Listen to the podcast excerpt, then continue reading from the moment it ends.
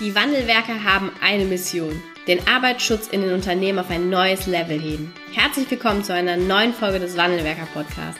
Den ersten deutschen Arbeitsschutz-Podcast für ganzheitliche und innovative Ideen für den Arbeitsschutz.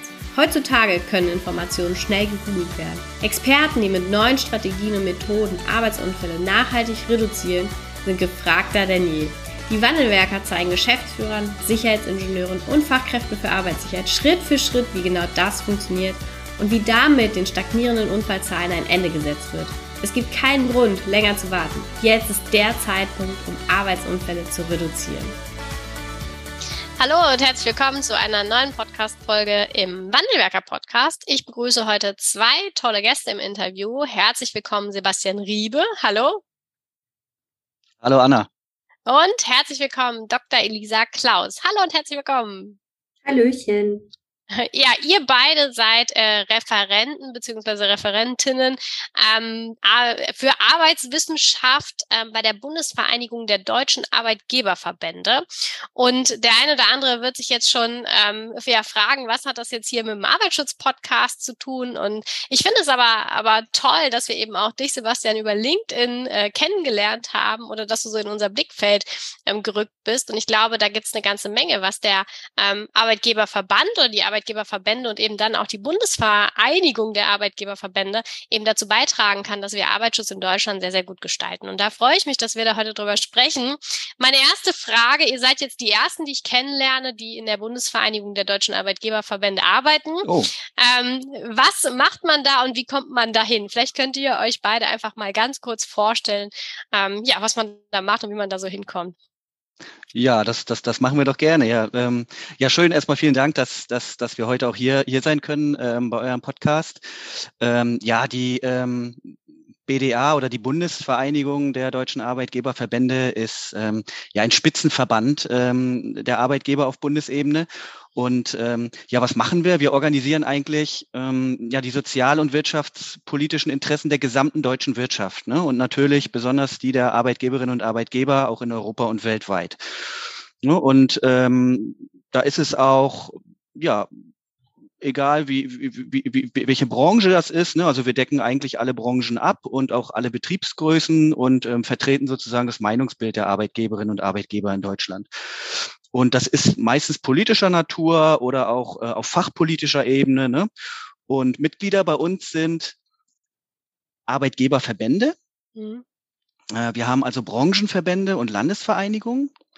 Und wie gesagt, aus allen möglichen Bereichen und aus allen Regionen in Deutschland. Und ähm, darüber sind dann ja entweder weitere Verbände organisiert oder dann die Unternehmen äh, angeschlossen. Und das sind dann etwa so eine Million Unternehmen wow. mit, mit über 30 Millionen Beschäftigten. Ne? Also das ist schon dann die, die gesamte Breite der deutschen Wirtschaft.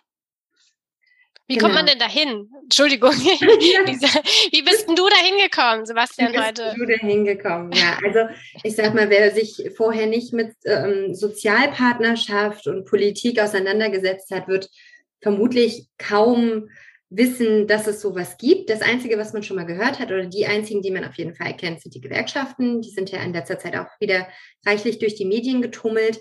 Und äh, das, das ist eben halt genau das Prinzip. Wir sind Sozialpartner. Das bedeutet, wir sind auch im Grundgesetz verankert. Das heißt, wir sind politisch aufgerufen, ähm, unsere Meinung, also bei uns ist es die Meinung der Arbeitgeberinnen und der Arbeitgeber, bei den Gewerkschaften ist es die Meinung der Beschäftigten, in die Politik und nach außen zu tragen, um quasi dieser Stimme Gehör zu verschaffen, weil ansonsten ist Gesetzgebung in dem Bereich einfach super schwer, wenn man nicht genau weiß, wie man dazu ansprechen kann. Und wir sind wie eine Art Pyramide. Ähm, jede Branche hat einen Arbeitgeberverband, also jede Arbeitgeberin aus der Pharmaindustrie oder aus dem, äh, aus dem Handwerk oder aus einem anderen Bereich kann sich einem Arbeitgeberverband anschließen. Und diese Arbeitgeberverbände sind dann wiederum bei uns organisiert, weil wir gerade die großen politischen Prozesse mit organisieren und mit begleiten und gleichzeitig auch darüber informieren. Und ja, das ist so top-down und bottom-up. Und ja, wie mhm. kommt man da hin? ja, gute Frage. Also meine eigene Vita hätte auch nicht darauf schließen lassen. Ich bin ähm, promovierte Psychologin im Bereich Arbeits- und Organisationspsychologie und fand das Thema Arbeit und Gesundheit immer spannend und cool und interessant. und wollte aber in der Wissenschaft bleiben. Mhm. Ähm, wollte da auch einfach straight durchlaufen, vielleicht mal eine Professur haben oder so. Und irgendwann hat das einfach aber nicht mehr funktioniert, auch mit den Arbeitsbedingungen und mit den zeitlichen Begrenzungen. Und dann musste ich mich mal umschauen und Arbeitswissenschaft ähm, hat mich angesprochen und der Rest war Zufall. Ich wusste nämlich gar nicht so genau, dass wir hier so hart politisch unterwegs sind. ich bin dann aber reingewachsen in das Thema und es macht mir wahnsinnig viel Spaß und ich musste zu meinem eigenen Erstaunen feststellen, Politik macht mir auch Spaß. Okay. Ähm, also so gar nicht selber über die Politik gekommen, ja. Das ist nein, nein, nein. Ja von unten nach oben reingerutscht. Ja. Sebastian, wie war das bei dir? Ja, ja, wie, wie, wie kommt man, also ich sag mal, das, das Thema ist ja Arbeitsschutz, ne, äh, äh, Sicherheit und Gesundheit bei der Arbeit, das ist ja schon so eine Welt für sich. Ne? Da ähm, kommt man ja, weiß nicht, vielleicht kommen einige durch Zufall rein, andere sehr, sehr, sehr ähm, zielorientiert. Ja, wie war's, wie war's bei mir? Ich hatte Soziologie studiert in Bremen und ähm, hatte mich im Soziologiestudium auch so mit, mit industrieller Soziologie und sowas beschäftigt, aber auch eher den Schwerpunkt auf Kriminalsoziologie. Ne? Prävention von Straftaten hat mich immer so interessiert. Okay. Ähm, und dann habe ich auch Arbeitswissenschaft studiert und ähm, dann war ich halt irgendwann fertig mit dem Studium und eine der beiden Richtungen musste es dann werden. Ne? Und dann ist es der Arbeitsschutz geworden. Ich bin dann zehn Jahre äh, in Köln gewesen ähm, bei einem Forschungsinstitut und ähm, ja, wir haben halt so äh, Projekte gemacht äh, zum Thema Arbeitsschutz und zum Beispiel auch Fachkräfte für Arbeitssicherheit aus ausgebildet für den öffentlichen mhm. Dienst und ähm, deswegen habe ich auch selber die äh, Ausbildung zur Fachkraft für Arbeitssicherheit durchlaufen und bin dann komplett im Arbeitsschutz kleben geblieben. Ne? Und ähm, im Grunde genommen hat sich das die inhaltliche Ausrichtung bei mir nur insofern verändert, dass ich jetzt quasi aus der Wissenschaft raus bin und quasi bei einem äh, bei den Arbeitgebern quasi beim Wirtschaftsverband mehr so auf fachpolitischer Ebene mhm. arbeite. Ne? Aber ansonsten die Themen, die Inhalte sind eigentlich gleich geblieben. Und ich okay. muss sagen, das das macht mir auch Spaß. Ne? Es wird ja nie langweilig. Ja, das stimmt. Ja. Was ähm, macht ihr beide also konkret? Ne? Wenn ich jetzt euch einen Tag begleiten würde, was sind so eure Aufgaben ähm, mhm. bei den Arbeitgebern? Mhm. Ja, ich würde einfach mal gleich, gleich, gleich weitermachen. Also ähm, Elisa kann ja dann ähm, danach ihr, ihr Aufgabenportfolio mal vorstellen. Also bei mir ähm, ist, es, ist es hauptsächlich ähm, ja das Thema Muskel-Skelettbelastung bei der Arbeit mhm. spielt bei mir eine Rolle. Das ist ja auch ein Thema in der gemeinsamen deutschen Arbeitsschutzstrategie, der GDA. Ne, da bin ich dann eben auch noch mit Kollegen aus anderen Arbeitgeberverbänden aktiv und wir vertreten da die Interessen eben der Arbeitgeber. Ich kümmere mich aber auch noch um das Thema Prävention und BGF, also ein anderer Rechtsbereich. Ne? Ähm, und bin da auch in der nationalen Präventionskonferenz mhm. für die Arbeitgeber als beratendes Mitglied dabei. Arbeitsmedizin und Betriebsärzte, ne, ähm, also da bin ich im Ausschuss für Arbeitsmedizin vom BMAS als, als, als stellvertretendes Mitglied. Ähm, bei der DGUV gibt es auch viele Fachbereiche, Sachgebiete zum Thema Gesundheit, äh, wo wir auch unterwegs sind. Also ähm, hauptsächlich natürlich sehr viel Gremien- und Ausschussarbeit. Okay. Jetzt während Corona ziemlich viel online, aber ansonsten ähm, ist man ist man auch sehr viel unterwegs natürlich ne, und mhm. trifft sich mit Leuten, mit Menschen und ähm, ja, so so würde ich mal sagen, so würde das ungefähr aussehen. Ne? Ja, cool. Ja, Elisa, ja, genau. Also das Portfolio ist sehr prall gefüllt, sag ich mal. Mhm. Man kann sehr viel machen, wenn man das möchte. ähm, beziehungsweise es gibt wahnsinnig viele interessante Themen, wo man sich natürlich reinhängen könnte. Ich mache natürlich als Psychologin alles, was zum Thema Psyche so an die mhm. Tür klopft. Das ist psychische Belastung bei der Arbeit, das ist aber auch psychische Gesundheit. Ne? Das muss man ja voneinander trennen auch. Das ist auch wieder Eingliederung von Menschen mit psychischen Erkrankungen, ähm, Reha-Verfahren und so weiter. Das läuft alles so ein bisschen bei mir drüber. Also das machen auch noch andere Kollegen, weil es geht ja nicht nur um psychische Erkrankungen.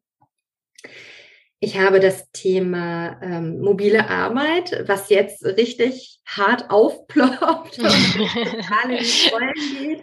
Vor allem mit dem politischen Prozess, der jetzt gerade dahinter steht. Ich weiß nicht, wie ihr da so im Bilde seid. Aber das Bundesarbeitsministerium hat dazu ja eine Politikwerkstatt gegründet, sage ich mal, und die läuft jetzt ein Jahr und mündet in einem Gesetzgebungsprozess und da sind natürlich alle bei uns am Rotieren. Mhm. Und ich koordiniere zum Beispiel diesen Prozess. Und ähm, genau, und das läuft dann eben halt auch in den ganzen einzelnen Gremien, wo wir sitzen. Also es kommen dann noch mehr Themen dazu, die immer mal wieder aufschlagen, auch neue Formen der Arbeit, hybride Arbeit, Arbeitszeitflexibilität, aber das sind so die Kernschwerpunkte. Und mit diesen Themen vertreten wir quasi unsere Bänke, so nennt man das, unsere Bank, mhm. Ähm, in den unterschiedlichsten Gremien, gemeinsame deutsche Arbeitsschutzstrategie, die Unfallversicherungsträger, in der Selbstverwaltung der Unfallversicherungsträger sind wir unterwegs, in den Arbeitsschutzausschüssen, Arbeitsschutzausschüssen des Arbeitsministeriums, da gibt es ja diverse ja. Arbeitsmedizin oder Arbeitsstätten. Ähm, genau. Oder wir sitzen auch in Fachgremien von Forschungsprojekten und geben unseren Senf fleißig dazu bei. genau. Also es ist wirklich super bunt. Ähm, wir haben auch selber ganz viele Gremien, die wir betreuen. Arbeitskreise, Ausschüsse, weil mhm. natürlich die ganzen Informationen, die wir haben, sollen ja auch irgendwann mal bei unseren Mitgliedern landen. Ja. Und die wollen ja auch den Input von denen haben. Das wäre nämlich ja. jetzt meine Frage gewesen. Also wie äh, schafft ihr das im Grunde genommen? Ja, ihr bildet ja eine Meinung von, du hast es gerade so schön gesagt, äh, ja, mehreren Millionen Unternehmen und irgendwie auch äh, Beschäftigten dahinter ab. Ähm, wie schafft ihr es jetzt auch, die Meinung dort, die dort besteht, irgendwie ranzuholen, um die dann eben auch auf euren Bänken oder über die Bänke auch zu vertreten? Wie läuft, wie kann ich mir das vorstellen? Haben ja nicht alle die gleiche Meinung. Ah, oh ja. also manchmal erstaunlich gleich und manchmal erstaunlich nicht gleich. Ähm, das läuft, also wir haben dafür festgelegte Verfahren. In der Regel, wenn offizielle Papiere kommen, das sind dann so Referentenentwürfe für Gesetze, aber auch andere Papiere, die werden bei uns rund geschrieben, so nennt sich das. Das ist einfach ein großer E-Mail-Verteiler, ganz offiziell, wo die Verbände ähm, vertreten sind. Und die bekommen dann von uns diese Information und wir bitten um schriftliche Stellungnahme. Ja. Wir sind aber mittlerweile auch schon wesentlich moderner und flexibler geworden. Wir haben Webinare, Ausschüsse, Arbeitskreise, wo wir direkt im Dialog mit den Leuten sind, wo wir auch direkt sagen, wir brauchen hier den Meinungsbildungsprozess. Das haben wir bei mobiler Arbeit im Moment ganz stark, dass wir wirklich sagen, wir laden die Experten ein, wir fragen vorher ab, wer sieht sich dafür berufen, wer will dort mitsprechen und dann ja, setzen wir uns quasi virtuell zusammen und diskutieren die Punkte. Mhm. Und ähm, einer von uns muss dann fleißig mitschreiben und die Meinung konsolidieren. Und dann wird das nochmal rundgeschrieben und dann nochmal gefragt, Herr Leute, ist das eure Meinung? Können wir uns darauf committen? Und bis dann am Ende dann wirklich eine gemeinsame Position steht, die wir so vertreten können. Okay. Hm? okay. Ähm, wir wollen ja heute auch so ein bisschen über die, das Thema Sicherheitskultur in den Unternehmen sprechen, allgemein auch über Arbeitsschutz. Ähm, jetzt habt ihr ja, steht ihr auch über äh, den Verband, ja auch mit den Arbeitgebern im, im Kontakt. Ne? Was ist denn so euer Eindruck zum Thema Sicher oder Stand der Sicherheitskultur in den Unternehmen da draußen?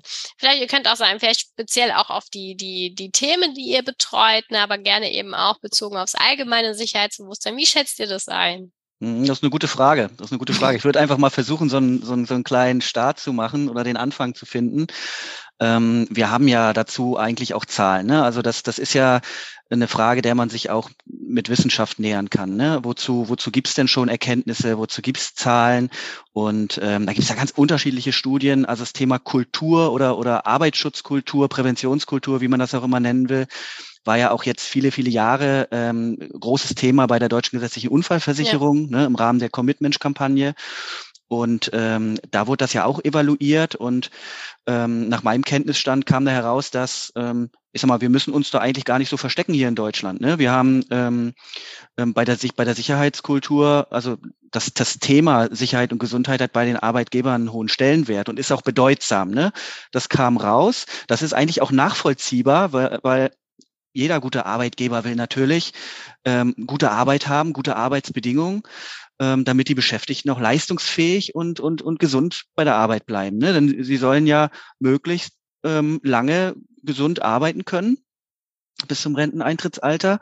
Und deswegen hat eigentlich jeder Arbeitgeber auch ein Interesse daran, dass die, hm. ne, dass, dass man eine gute Kultur oder einen guten Arbeitsschutz hat. Ähm, klar, es kam auch raus, dass es Baustellen gibt, ne, und ähm, dass man auch in der, in der praktischen Umsetzung da noch Entwicklungsmöglichkeiten hat. Ne? Also wir sind noch, noch nicht bei 100 Prozent. Ne, unsere Beobachtung war nun aber auch, da kann Elisa bestimmt auch viel, viel mehr zu sagen. Die betreut nämlich das Thema Corona bei uns, ähm, dass, dass man auch bei der bei der, bei der Corona-Pandemie auch nochmal einen ordentlichen Entwicklungsschub gesehen hat. Ne? Also ich glaube auch, äh, wenn man jetzt Commitment nimmt und heute sind wir im Jahr 2022, da sind wir bestimmt heute bei der Sicherheitskultur auch nochmal auf einem höheren Level. Mhm. Ne, wir können natürlich noch besser werden. Also wenn ich jetzt zum Beispiel ich will jetzt gar nicht den Rahmen sprengen, aber äh, wenn man sich jetzt ähm, den Arbeitsschutz dann nochmal an, anschaut und ne, auf Verhältnis- und Verhaltensprävention, äh, haben wir im Arbeitsschutz ja immer so eine Fokussierung auf Verhältnisse. Und wenn man da guckt, äh, wir sind, wir sind da mittlerweile auch recht erfolgreich, ne, was die Gestaltung der Verhältnisse angeht. Also mal kurz ein Beispiel aus dem GDA-Arbeitsprogramm äh, Muskel-Skelettbelastung. Da ist ähm, die Aufsicht ähm, sozusagen in die Betriebe gegangen, hat Betriebsbesichtigungen gemacht und das wurde auch evaluiert. Und da ist zum Beispiel herausgekommen, dass nur in einem Prozent, ne, nur in einem Prozent der besichtigten Betriebe die Arbeitsplätze ergonomisch ungünstig gestaltet waren. Ne? Also es ist doch ein tolles Ergebnis. Ähm, muss, muss man aber auch dazu sagen, dass die 99 Prozent da nicht alle perfekt waren. Ne? Also mhm. ähm, einige davon erfüllten den Standard im Arbeitsschutz ne? Und, und einige waren dann wirklich ergonomisch ähm, ganz hervorragend gestaltet. Ne? So teilt sich das auf, aber ich sage mal, nur ein Prozent ergonomisch ungünstig. Also man hat, man hat sozusagen in einigen Themen, bei einigen Bereichen hat man die Verhältnisse ähm, ganz gut gestaltet und die sind dann nicht mehr das Problem. Und das eine Herausforderung aus unserer Sicht ist dann eben oft auch die Beschäftigten mitzunehmen, dazu zu motivieren, die Arbeitsschutzmaßnahmen auch umzusetzen, einzuhalten, vielleicht selber auch Unfallgefahren zu erkennen, abzuwägen, Problemlösungen selber zu entwickeln. Und ähm, auch da gibt es Zahlen, Studien zu. Ne? Je, je, nachdem, wo man so rumkramt und welche Erhebung man nimmt, sind das ähm, ja teilweise bis zu 96 Prozent der Arbeitsunfälle, die heutzutage auf das Verhalten der Beschäftigten zurückzuführen sind. Ne? Ähm, je nach Studie bisschen mehr, bisschen weniger. Ich glaube, die Range ist so 76 bis 96 Prozent, also ein beträchtlicher Teil. Und ich denke mal, ähm, das ist dann sicherlich noch eine Baustelle, ne? wo man wo man, wo man noch besser, noch besser werden kann. Vielleicht ein Beispiel von mir. Ich habe damals, ähm, als ich studiert habe, einen Nebenjob gehabt, auch auf dem Flughafen und in der Gepäckabfertigung gearbeitet. Also äh, Flugzeuge entladen, ja. beladen ne, und Koffer schleppen und äh, da gab es auch so eine Schleuse und da hing so eine Hebehilfe. So, und die konnte man dann auch benutzen. Das hat auch alles super funktioniert. Ich habe das auch gemacht, wurde aber von einigen Kollegen dann noch belächelt. Ne? Und ähm, ja, ähm, da ist ja was für Weicheier, ne? Also, ne? Ähm, ja. Und ich sag mal, das ist natürlich dann schon ein Zeichen, dass nicht verstanden wird, dass das eine, eine technische Maßnahme ist, die vor einer arbeitsbedingten Erkrankung schützen soll. Ne? Und ähm, so findet man zum Beispiel auch in der, in der Trendsuche der DGUV, ist auch schon zwei, drei Jahre alt, glaube ich, auch das Thema Verhaltensprävention und Gesundheitskompetenz als Zukunftstrend. Ne?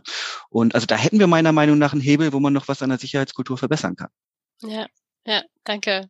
Elisa, würdest du das auch so äh, unterschreiben? Gerade auch mit dem Blick vielleicht auch nochmal ähm, Corona. Ja, ich hatte vergessen zu sagen, Corona ist auch über meinen Tisch gewandert. Große Freunde. Nein, waren, das waren super spannende und auch schlauchende zweieinhalb Jahre, ehrlich. Und das ja. geht ja jetzt weiter. Also wir sind ja weiter im Diskurs. Wir sind noch im Business, ja. Ja, geht. Never ending story anscheinend. Ähm, genau. Also bei Corona haben wir das wirklich ganz akut oder aktiv erlebt. Akut ist das falsche Wort, wirklich ganz intensiv erlebt, dass das Thema Gesundheit, also Infektionsschutz ähm, in den Betrieben eine riesige Rolle gespielt hat. Die Betriebe hatten Maßnahmen, bevor es irgendwelche gesetzlichen Regelungen gab. Das war faszinierend. Also letzten Endes kann man fast sagen, ist jetzt auch ein bisschen überspitzt, ich gebe es zu. Aber dass die gesetzlichen Regelungen gekommen sind in Form der SARS-CoV-2-Arbeitsschutzregel und dann auch später der Verordnung, hatte vor allem den Grund, damit es was zum Prüfen und Sanktionieren gibt. Die Unternehmen waren super, super schnell und super engagiert dabei und das haben auch die ersten Umfragen von der Bundesanstalt für Arbeitsschutz und Arbeitsmedizin gezeigt, sehr früh schon 2020, dass die Betriebe einfach massiv viele Maßnahmen umgesetzt haben, ja. ohne dass diese Arbeitsschutzregel schon lange auf dem Markt war. Das hätten die in der Zeit gar nicht geschafft, wenn, wenn sie nicht vorher schon ganz viel gemacht hätten. Will heißen, Sicherheitskultur ist eigentlich komplett vorhanden, wird unterschiedlich gelebt, ja. Wir sehen es aber in akuten Krisenfällen wie in der Corona-Pandemie, dass die Leute das sofort aktivieren können und dass vor allem auch die Geschäftsführung sofort am Ball ist. 98 Prozent der Unternehmen, die Maßnahmen umgesetzt haben, da war die Geschäftsführung am Start und hat das mit, mit umgesetzt, hat das mit, mit begleitet. Das ist total krass und es ist auch total gut. Und das stellt den Unternehmen in Deutschland halt auch ein sehr gutes Zeugnis aus. Ich glaube, das vergessen wir manchmal gerne. Wir wissen auch schon viel über unsere Unternehmen. Ist aber an der Stelle gar nicht notwendig, glaube ich. Ja, das stimmt. Ähm, ja, wo seht ihr denn so eben auch, habt ihr jetzt schon auch gesagt, viele Punkte, die eben schon auch äh, sehr, sehr gut laufen, ne, wo wir schon auf einem guten äh, Stand sind. Wo seht ihr oder erlebt ihr auch dann in der Kommunikation mit äh, euren Partnern, wo sind denn so die Herausforderungen eben auch noch, um, ich sag mal, gerade vielleicht auch mit Blick auf der Verhaltens, ähm, verhaltensorientierten Arbeitsumfeld, Verhaltens also Ursachen, verhaltensbedingt, ne? Wo seht ihr da die Herausforderung der Arbeitgeber auch da eben noch weiter anzusetzen und auch weiter noch Verbesserungen zu erzielen? Ja, ähm, also vielleicht aus, aus meiner persönlichen Sichtweise heraus oder aus den Erfahrungen, die, die ich so mache. Ähm, Im Arbeitsschutz gibt es natürlich ähm, immer eine bestimmte Hierarchie so bei, bei den Maßnahmen. Ne? Wir haben ganz oft ähm, ähm, in den Ausschüssen Diskussionen zum Top-Prinzip auch. Ne? Das mhm. ist ja sozusagen die anerkannte ähm, Hierarchie da auch im Arbeitsschutz und ähm, das wird natürlich von von den Arbeitsschützern dann auch in der Regel prioritär gesehen. Ne? Das mhm. ähm, das heißt äh, also zuerst technische Maßnahmen, ne? organisatorische, dann personelle. Ähm, das ist natürlich, wenn man mit Verhaltensschutz um die um die Ecke kommt, dann immer ein Totschlagkriterium oder wie man das auch nennen mag. Ne? Mhm. Ähm, wo, wo, wobei dass das ähm, natürlich bei bestimmten Themen auch an seine Grenzen kommt, das Top-Prinzip. Ne? Also ja. äh, wenn man jetzt das Belastungsbeanspruchungskonzept hat zum Beispiel, da haben wir als Quelle ähm, eben nicht immer nur technische Quellen. Ne? Ähm, wo, können, wo kann eine Belastung herkommen? Die kann aus der, aus der Arbeitsaufgabe kommen ne? oder aus der Arbeitsorganisation. Ähm, da gibt es dann schon Unterschiede. Ähm, wir haben es aber auch zum Beispiel, Stichwort Corona, bei den Masken erlebt. Ne? Ähm, mhm. Wie wichtig da ähm, sozusagen das richtige Verhalten ist. Ne? Wenn, wenn man mal so rumläuft, wie viele Leute tragen ihre Masken falsch? Ne, haben die, noch. ja, immer noch, äh, tragen die unterm Kinn oder so, ne? Also ja. da, da sieht man ja, wie wichtig eigentlich dieser verhaltensorientierte Aspekt ist, ne? Also das, das ist natürlich für uns auf eine Herausforderung, ne? Also ich sag mal, bestimmte Strukturen zu durchbrechen oder aufzubohren, mhm. ne? Mhm. Also, ja. Ja, also ich, wir kommen also wir schreiben jetzt ein neues Kapitel im Arbeitsschutz. Dessen müssen wir uns bewusst sein. Mit dem Thema mobile Arbeit, was ja vorher eine Verpflichtung war und jetzt wird es, jetzt soll es implementiert werden, jetzt soll es zur Regel werden, werden wir im Arbeitsschutz einfach ein, ein neues Land betreten. Und dieses Land nennt sich äh, Vertrauen, Kontrolle. Und dieses Land nennt sich ähm, Verantwortungsübernahme weil es ist ganz einfach so, ähm, wenn wir anfangen, autonomer zu arbeiten, wenn wir unseren Arbeitsort selber bestimmen können, mit mir, wir meine ich ja unsere Beschäftigten, also wir mhm. sind ja auch Beschäftigte, deshalb können wir das auch so mit wir sagen.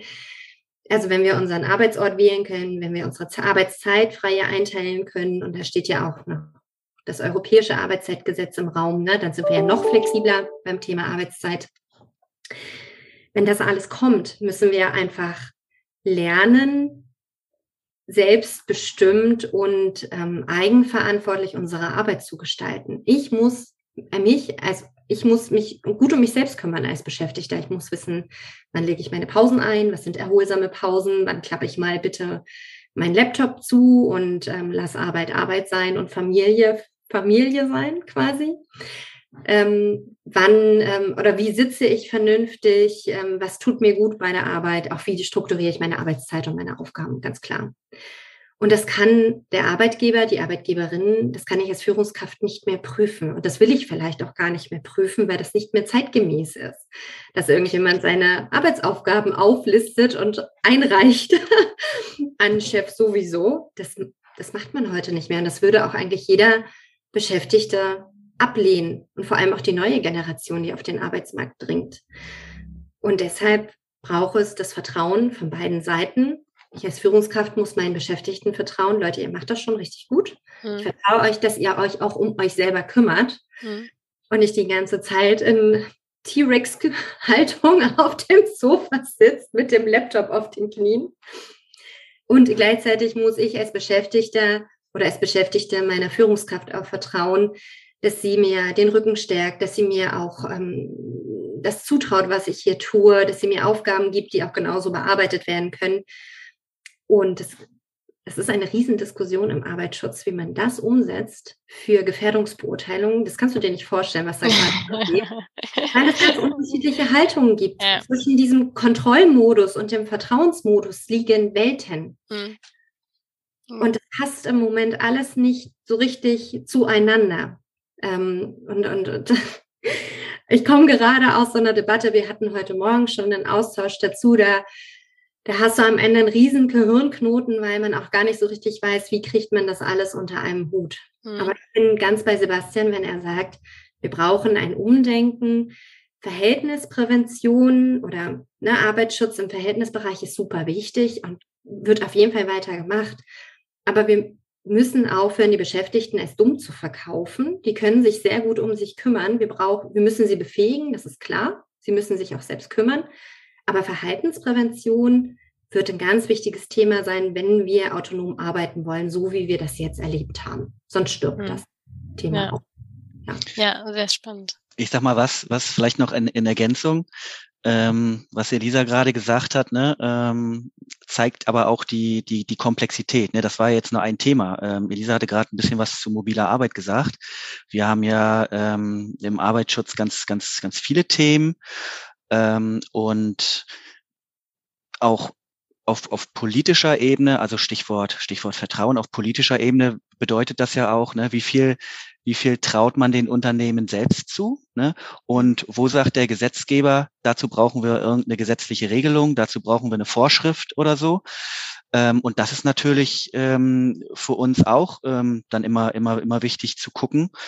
Also ich glaube nicht, dass wir ich sag mal, durch strengere Sanktionen, mehr Überwachung, mehr Kontrolle der Betriebe, ne, ähm, tatsächlich das Ziel erreichen, einen besseren Arbeitsschutz zu kriegen. Ne? Also ich, ich, ich glaube, ähm, Beratung kann da viel mehr helfen. Ist natürlich auch zeitintensiver. Ne? Ja. Beratung, ähm, ich sag mal, Anna, ihr macht das ja, das ist ja euer Tagesgeschäft. Ne? Das, das, das dauert dann wahrscheinlich auch länger, aber am Ende ist der Nutzen viel, viel höher. Ne? Man erreicht ja dadurch, dadurch viel mehr und deswegen setzen wir uns auch auf politischer Ebene dafür ein, dass man ja bei der, bei der Entwicklung von Arbeitsschutzregelungen, von Arbeitsschutzvorschriften die Unternehmen nicht durch unnötige Regulierung oder unnötige bürokratische Mehrbelastung noch mehr überfordert. Ne? Mhm. Und ähm, es gibt auch einen Grundsatz im Arbeitsschutz, den finde ich auch prima. Der steht im Arbeitssicherheitsgesetz, gleich erster Paragraph.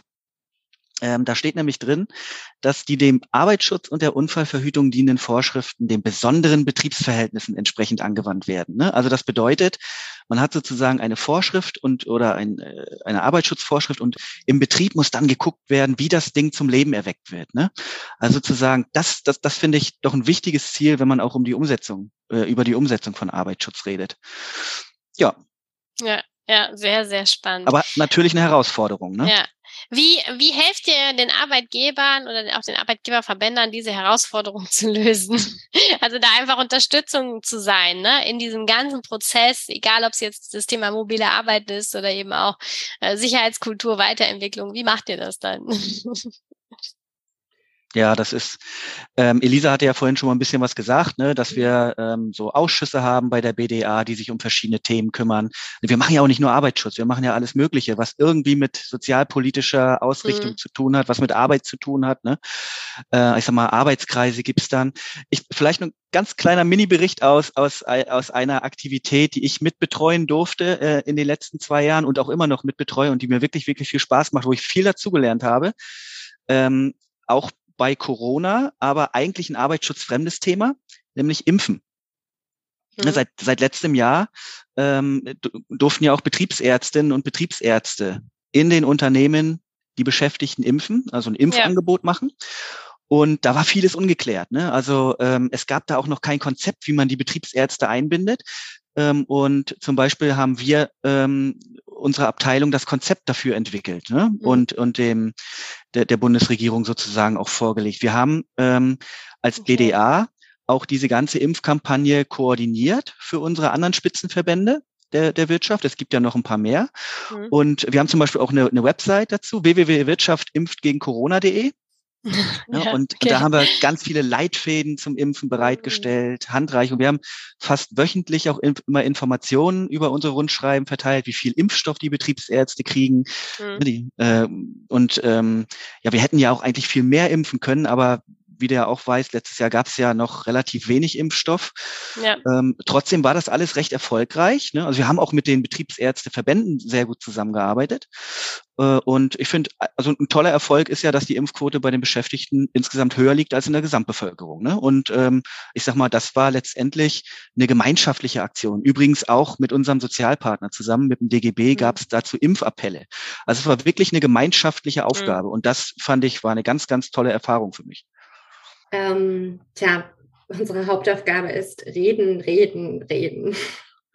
Informieren, erklären, beschreiben, mhm. äh, verständlich machen, einbringen, einwerfen. Also, also, es ist, also wenn du keinen Bock auf Reden hast, brauchst du den Job nicht machen.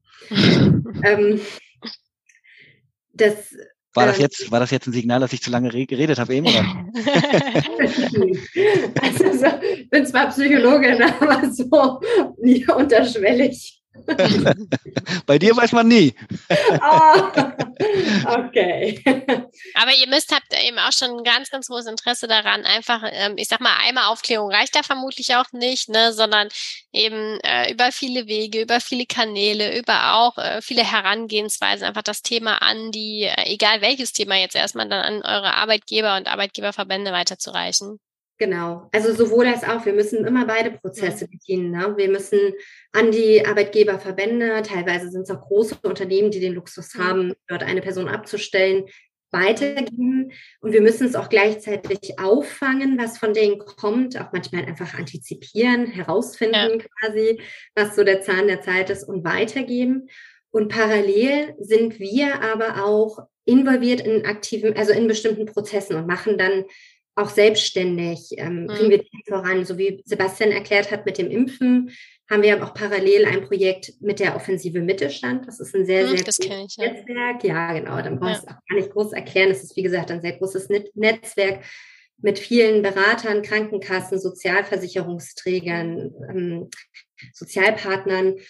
Und ähm, wir haben irgendwann einfach gesagt, wir müssen hier KMU weiter unterstützen, kleine mittelständische Unternehmen, mhm. weil die sind einfach beim Arbeitsschutz, obwohl sie ja die große Masse darstellen in Deutschland. Ne? Mhm. Ne? Beschäftigen 50 Prozent der Beschäftigten. Sie sind, ich weiß gar nicht, zu 80 Prozent sind die Unternehmen in Deutschland Mittelständler.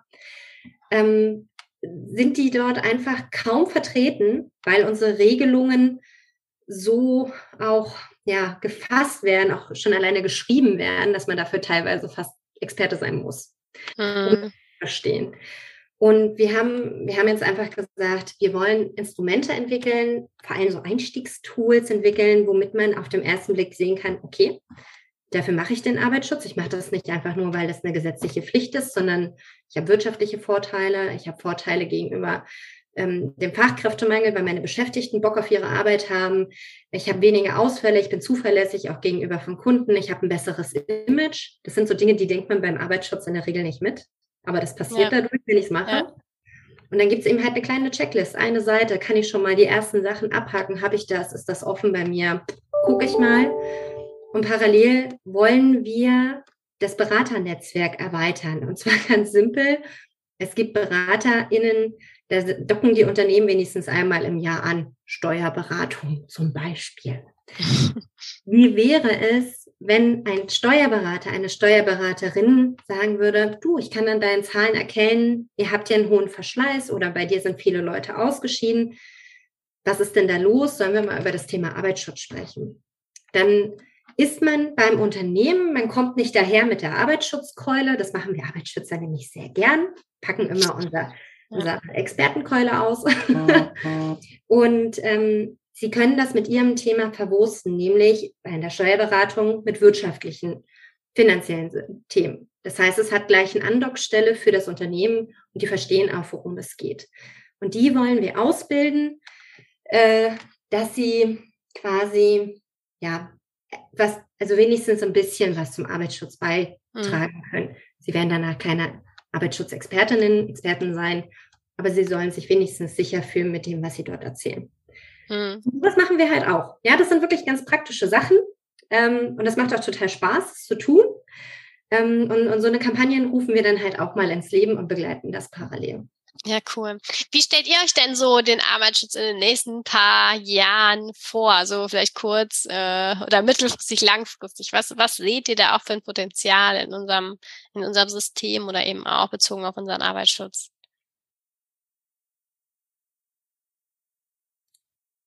Ähm, ja, also vor allem der Punkt, den wir auch schon öfter angesprochen haben, wir, wir brauchen eine neue Kultur, wir brauchen ein mhm. Umdenken beim Arbeitsschutz. So, so Kontrollbusiness as, as usual wird nicht funktionieren, bin ich der festen Überzeugung und sieht man heute auch bereits. Wir, wir können ja. verschiedene Stellen nicht mehr kontrollieren. Das heißt also, es wird wichtig sein, ein, im, im, Arbeitsschutz, ich glaube, da flattern jedem Arbeitsschützer auf die Ohren, eine Vertrauenskultur einzustellen, einzubauen. Ähm, eine Kultur der gegenseitigen Verantwortung und Hilfestellung und Unterstützung. Mhm. Da werden wir nicht drum herum kommen. Ähm, und wir werden uns auch im Arbeitsschutz einfach mehr auf kleine und mittelständische Betriebe ähm, ausrichten müssen. Wir können nicht riskieren, die auf der langen Bank zu verlieren und wir können uns auch nicht mehr hinter den Worten verschanzen. Da steht doch aber im Gesetz und wenn das im Gesetz geht, müssen Sie steht, dann müssten die das auch umsetzen. Das funktioniert nicht und wir sehen auch, dass es nicht funktioniert. Wir brauchen hier mehr Lotsen, weniger Prüfer, weniger Sanktionierer. Wir brauchen mehr Mutmacher, mehr Unterstützer, die Bock haben, das Thema in die Landschaft zu bringen und zu zeigen, ihr könnt damit echt was gewinnen. Also mehr als nur einen Blumentopf. Ähm, und, und das sind große Themen im Arbeitsschutz, finde ich. Das kann man nicht einfach mal so besprechen und einmal so schnell umsetzen. Und ich glaube, das wird uns die nächsten Jahre, Sebastian und mir, auf jeden Fall den Job sichern. und bestimmt den Podcast. Mit Sicherheit auch, ja. ja. Ähm, ich denke, das werden wir auf jeden Fall erleben und betreuen. Und ja, ist auch spannend. Ja, cool. Sebastian, was sagst du dazu? Ja, ähm, ich ähm, bin da, bin da voll, voll, voll bei Elisa. Ähm, ich bin ja auch, ähm, ich sag mal, immer so gr versuche grundoptimistisch zu sein. Das gelingt nicht immer ganz so gut, ne? Ähm, aber ich, ich versuche es immer und ja, ich habe, ich habe, ich habe natürlich die, die, die, die Hoffnung, dass wir ähm, weiterhin besser werden. Ne? Also die Ziele sind ja klar. Ne? Wir wollen ähm, keine Arbeitsunfälle. Wir mhm. wollen möglichst äh, keine, keine arbeitsbedingten Gesundheitsgefahren. Ne? Und äh, das, das ist die Zielsetzung. Und ich sag mal, Arbeitgeber ähm, haben natürlich nach, den, nach dem Arbeitsschutzgesetz oder auch nach den Arbeitsschutzvorschriften sozusagen immer den Hut auf. Ne? Sie sind ja immer Adressat der, der, der ganzen ähm, Vorschriften im Arbeitsschutz. Und ähm, ich glaube, wir, wir können viel gewinnen, wenn wir so diese, diese ganzen Rahmenbedingungen ähm, im Arbeitsschutz so gestalten, dass, wie Lisa das schon gesagt hat, ähm, auch, auch der Mittelstand, Kleinstbetriebe, Kleinbetriebe, das alles gut umsetzen können, das auch verstehen. Mhm. Ähm, und ich glaube, Arbeitsschutz wird immer mehr zu einem, zu einem Miteinander, nur gemeinsam. Ne? Es reicht nicht aus zu sagen, der Arbeitgeber ist in der Pflicht, der Arbeitgeber ist verantwortlich. Ne? Ähm, ähm, wir, wir, wir müssen auch gucken, ähm, dass wir dort, wo der Arbeitsschutz gelebt wird, ne, wo er umgesetzt wird letztendlich auch, ähm, immer, immer noch besser werden. Ne? Also um bei meinem Beispiel zu bleiben von vorhin, was nützt die Hebehilfe, wenn die in der Ecke verstaubt? Ne, die muss auch benutzt werden. Ne? Und daher wünsche ich mir, dass wir in den nächsten Jahren ja auch das, das Thema Eigenverantwortung bei den Beschäftigten stärken, ähm, ne, Arbeitsschutzkompetenzen noch mehr fördern, um letztendlich unsere Ziele im Arbeitsschutz da auch zu erreichen und eine ja noch bessere Sicherheitskultur in den Unternehmen zu kriegen. Also das, so, so würde ich das am Ende mal für, für mich, nur für mich zusammenfassen, wenn es heißt, wünsch dir was. Ja. Ich finde, das gibt ja einen guten Ausblick, ne? Und wenn man dann eben auch weiß, dass wir, wir haben tolle Arbeitsschutzexperten da draußen, ne? Wir haben auch tolle äh, Mitarbeiter äh, und Mitarbeiterinnen in den Berufsgenossenschaften. Und wenn wir jetzt auch, jetzt habe ich euch beide kennengelernt äh, in, den, in den Arbeitgeberverbänden, ne? Und auch da haben wir tolle Menschen. Und ich glaube, ähm, dann können wir alle gemeinsam das auch gut in eine, in eine tolle Richtung entwickeln. Ne? Ihr Lieben, ähm, ja, vielen Dank, dass ihr heute zu Gast im Podcast wart. Ähm, auch ähm, dir, Sebastian, vielen Dank, dass du die Initiative ergriffen hast und da so ein bisschen in unser Sichtfeld gerutscht bist.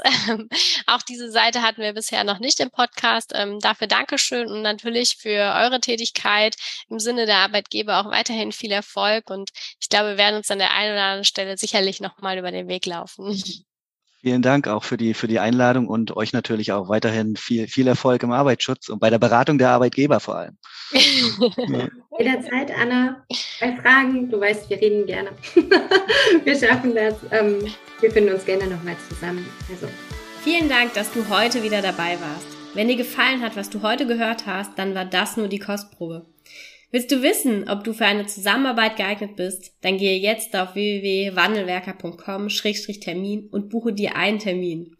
In diesem 45-minütigen Beratungsgespräch wird eine Strategie für dich erstellt. Du erfährst, in welchen Schritten du an der Einstellung der Menschen im Unternehmen arbeitest, sichere Gewohnheiten schaffst und somit die Arbeitsunfälle nachhaltig reduzierst. Vergiss eine Sache bitte nicht. Wenn seit Jahren die Unfallzahlen bei dir stagnieren, dann verbessert sich der Zustand nicht von alleine. Du brauchst einen Berater, der dir zeigt, welche Schritte du befolgen sollst und welche lieber nicht. Wir haben Geschäftsführern, Sicherheitsingenieuren und Fachkräfte für Arbeitssicherheit in Deutschland, Österreich und der Schweiz dabei geholfen, die Sicherheitskultur in deren Unternehmen und bei deren Kunden zu verbessern. Als Kooperationspartner des Verbandes für Sicherheit, Gesundheit und Umweltschutz bei der Arbeit liegt es uns am Herzen, dir das notwendige Handwerkszeug auf dem Weg zur Vision Zero zu zeigen und bei der Umsetzung zu unterstützen. Wenn du wissen willst, ob du für eine Zusammenarbeit geeignet bist, dann sichere dir jetzt unter www.wandelwerker.com-termin deinen persönlichen Termin.